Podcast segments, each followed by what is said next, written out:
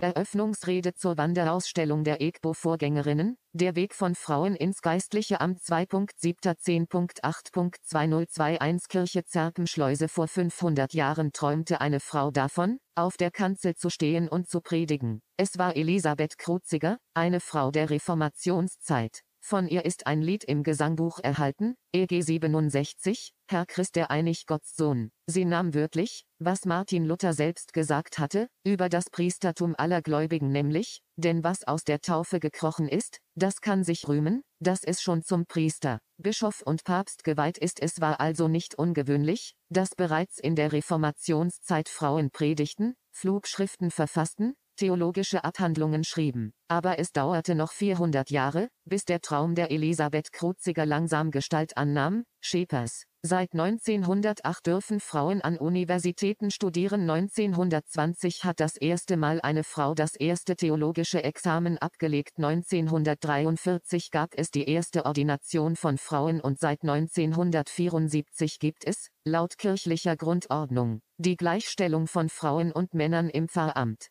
Von dem Weg dahin berichtet die Ausstellung, die 2019 erstmals gezeigt wurde. Bevor wir uns näher damit befassen und für alle, die mit den Begriffen nicht so vertraut sind, ein Theologiestudium dauert vier bis sechs Jahre, dann kommt das erste, Staatsexamen. Danach schließt sich ein praktischer Teil an, das Vikariat und das begleitende theoretische Predigerseminar, das alles dauert k zwei, fünf Jahre, dann kommen das zweite Examen und die Entsendungszeit, also das Pfarrerin-Sein auf Probe, schließlich die Ordination durch den Bischof, und damit verbunden die Rechte zur Wortverkündigung, zum Austeilen der Sakramente, es erfolgt die Berufung auf Lebenszeit. Damit verbunden sind die Besoldung und auch Ruhestandsregeln. Wer sich heute in unseren Kirchen und Gemeinden umschaut, sieht viele Pfarrerinnen. Dabei ist es weltweit so, dass es immer noch mehr evangelische Kirchen gibt, die Frauen den Zugang zum kirchlichen Amt verwehren. In Lettland beispielsweise wurde die Frauenordination wieder abgeschafft, in Polen werden Frauen in lutherischen Kirchen überhaupt nicht ordiniert.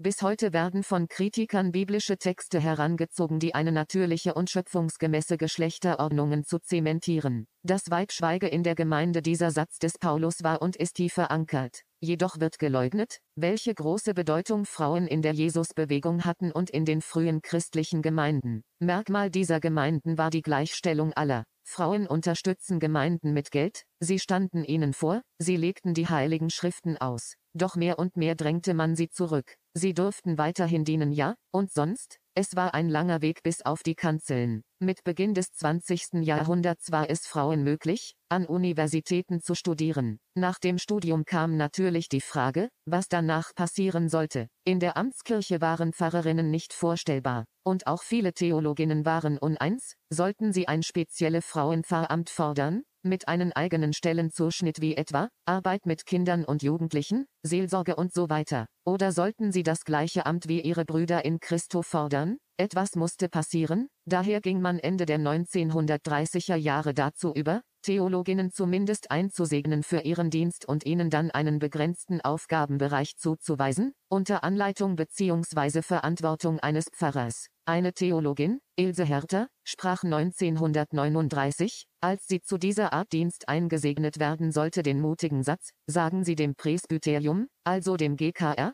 zu meiner Einsegnung werde ich nicht anwesend sein, mit Erfolg. 1943 wurde sie richtig ordiniert vom damaligen Schaff, in Oranienburg, Sachsenhausen und nicht nur sie, sondern auch Hannelotte Reifeen. Kurt Schaff tat das im Alleingang und in Abgrenzung seiner Amtsbrüder der damaligen bekennenden Kirche, die wenig fortschrittlich waren in dieser Hinsicht. Kurt Schaff ordinierte übrigens kurz vor seiner Berufung in das Bischofsamt in dieser Position hätte er sich vielleicht nicht mehr gewagt. Es zeigt sich hier, wie viel am Mut und der Beherztheit einzelner, Frauen und Männer, nötig war, damit es weiterging. Die Ordination der Frauen erfolgte im Talar, auch das ein Novum deutschlandweit. Doch sie durften sich noch nicht Pfarrerin nennen, sondern Pfarrvikarin. Ihre Aufgaben wurden ihnen beschnitten. Dennoch änderte sich durch diesen Vorstoß etwas. Schon im Oktober desselben Jahres 1943 gab der Bruderrat der Bekennenden Kirche in Preußen die Ordination von Frauen frei und sogleich ließen sich die nächsten Theologinnen ordinieren, in Berlin, Lichterfelde. Doch längst nicht alle wagten diesen Schritt. Viele forderten nichts für sich. Sie wollten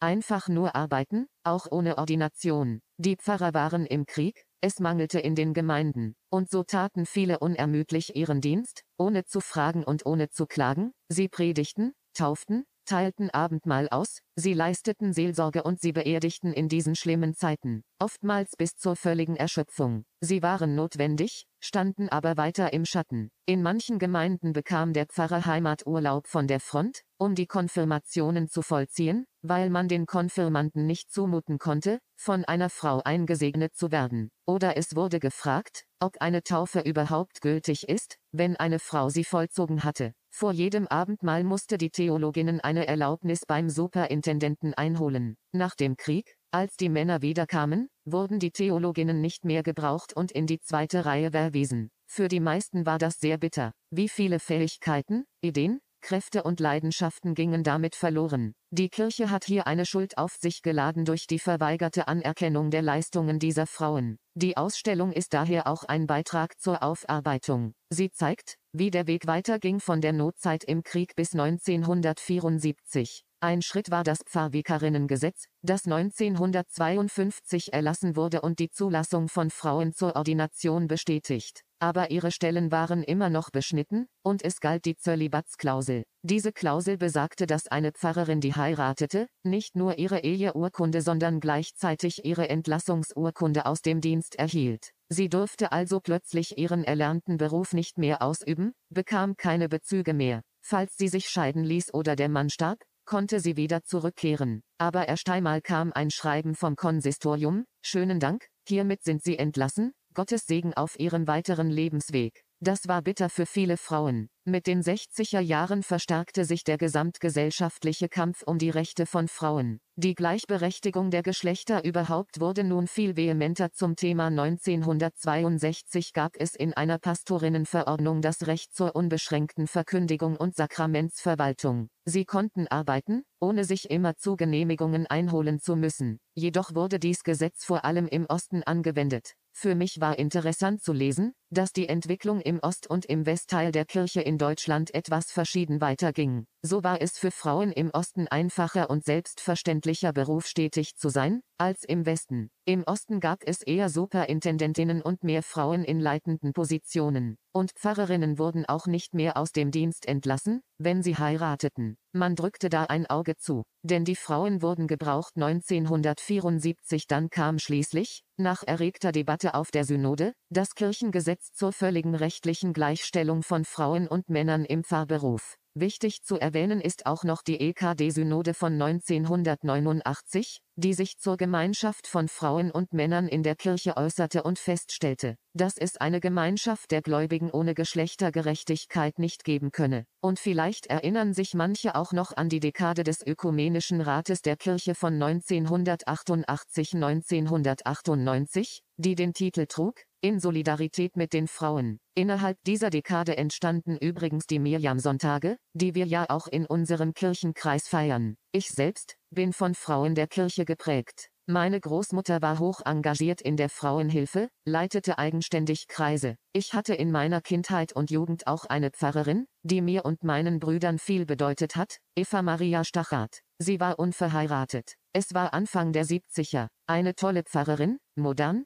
klug, Sie wurde respektiert erst später, als Erwachsene ahnte ich mehr von den Schwierigkeiten, denen sie ausgesetzt war, als Frau im Pfarramt. Ich denke, viele Pfarrerinnen unter uns wissen, wie oft das Frausein in unserem Beruf bis heute eine Rolle spielt. Alle von uns könnten Situationen berichten, in denen sie abgewertet, bloßgestellt, belächelt wurden und werden. Bis heute gibt es geschlechterbezogene Zuschreibungen und häufig auch geschlechterspezifische Arbeitsteilungen im Pfarrberuf. Nicht selten hat die Idee des weiblichen Dienstes dazu geführt, dass Pfarrerinnen sich klaglos für die Gemeinde aufgeopfert haben und über ihre Grenzen gegangen sind. Auch in vielen Gemeinden eine Selbstverständlichkeit, Menzel, heute ist das ganze Berufsbild im Wandel. Es gibt scheinbar mehr Frauen als Männer im Amt, dem ist aber nicht so in der EGBO. Es gibt Stimmen, die von einer Feminisierung des Berufes reden und sagen, dass er an Attraktivität verliert, weil so viele Frauen darin tätig sind. Diese Sogverweiglichung schade.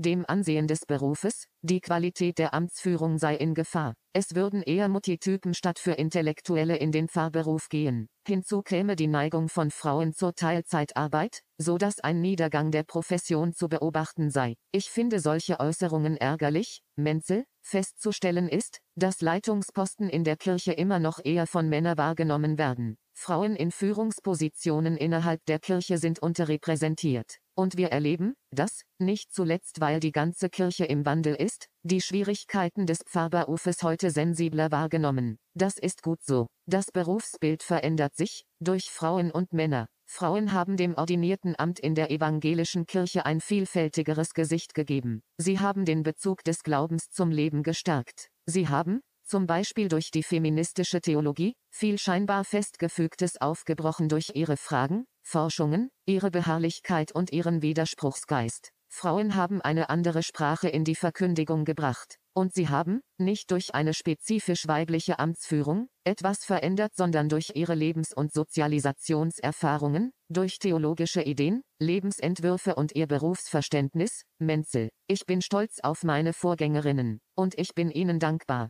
Sabine Müller, 2.7.2021 In meiner Rede verwende ich Texte aus folgenden Quellen, Kerstin Menzel, Frauen im geistlichen Amt, Evangelische Normalität und neue Widersprüche, in feinschwarz.net, Mai 2019 Vorgängerinnen, Der Weg von Frauen ins geistliche Amt, Katalog zur Ausstellung, Raja Schepers, 2019, Predigt von Bischof de Röge, anlässlich der Eröffnung der Ausstellung, 30. April 2019.